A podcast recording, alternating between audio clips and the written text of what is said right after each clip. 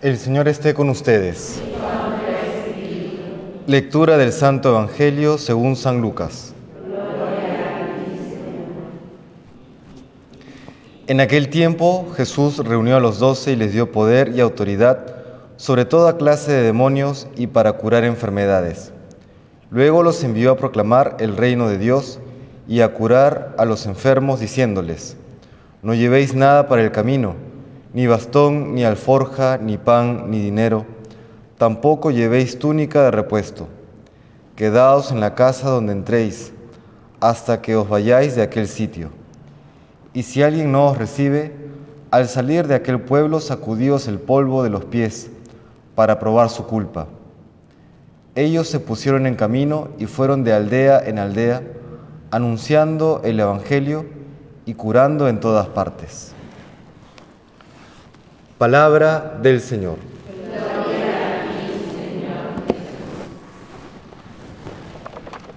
En la primera lectura del libro de Esdras hemos escuchado cómo reconoce Esdras o el pueblo de Israel a través de Esdras que todos aquellos males que le han venido encima ha sido producto de su alejamiento de Dios. La espada, la invasión extranjera, las enfermedades, el saqueo, todo aquello doloroso de la situación que viven en ese momento. Recordemos que Esdras es del periodo post-exilio, ¿no? ya el retorno a Jerusalén tras haber pasado estos 50 años en tierra extranjera, en Babilonia, por supuesto con muchísimo, muchísimas dificultades. Y sin embargo, tras experimentar todo esto, dice Esdras, como Dios no los ha abandonado en su esclavitud, en su, en su sufrimiento. Y es que en la providencia divina, aquellos dolores, aquellos sufrimientos que podamos experimentar en nuestra vida, tienen un propósito y el propósito último es nuestra salvación eterna, que retornemos a Dios. Cabe preguntarnos hoy si es que estamos experimentando dificultades que siempre son incómodas y hasta dolorosas, pero si las experimentamos, ¿qué es lo que Dios quiere decirnos? ¿Qué es lo que Dios espera de nosotros?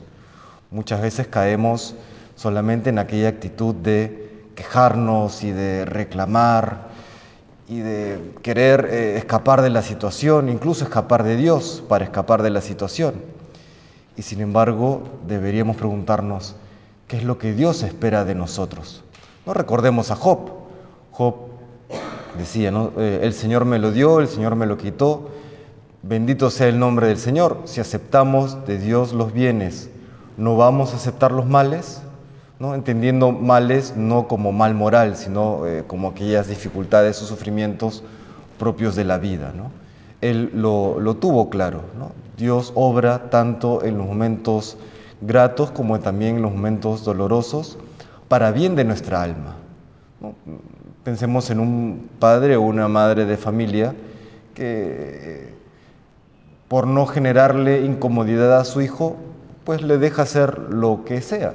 Al final ¿qué va a ser de ese pobre muchacho? Va a ser un monstruito, ¿no? Porque nunca aprendió el, autocontrol, nunca aprendió a postergar eh, las satisfacciones eh, y, por lo tanto el momento que le toque enfrentar la vida no va a poder. Eh, un padre de familia, por amor a su hijo, tiene que educarlo, tiene que enseñarle, tiene que decirle primero son los deberes y luego es el juego.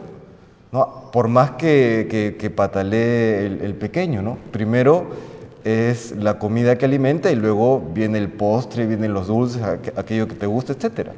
Lo mismo nos hace Dios. Cuando experimentamos momentos difíciles, está trayéndonos salud a nuestra alma, libertad de la esclavitud del pecado. Por eso el Evangelio de hoy también nos dice Jesús cómo Él envía a sus discípulos a, anunciar el reino de los cielos, a curar enfermedades, a expulsar demonios, que podríamos decir que la salud del alma y del cuerpo viene con la recepción del Evangelio, es decir, viene con el acoger a Dios en nuestras vidas. Si no cogemos a Dios, experimentaremos las consecuencias de eso, que finalmente termina siendo, eh, en el caso más extremo, la perdición de nuestras almas. ¿no? Por eso como el Señor busca de manera apasionada nuestra propia salvación y para eso también usa aquellas circunstancias que podamos vivir. Preguntémosle pues hoy al Señor, ¿qué es lo que nos quiere decir con aquello que vivimos en nuestra vida?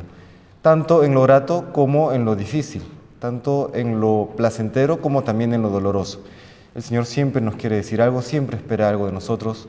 Sabemos que es la santidad, sabemos que es eh, que nuestra salvación, pero también para llegar a esa salvación eterna hay pasos intermedios que tenemos que, por los cuales tenemos que pasar y Dios también nos guía en cada uno de esos, de esos momentos.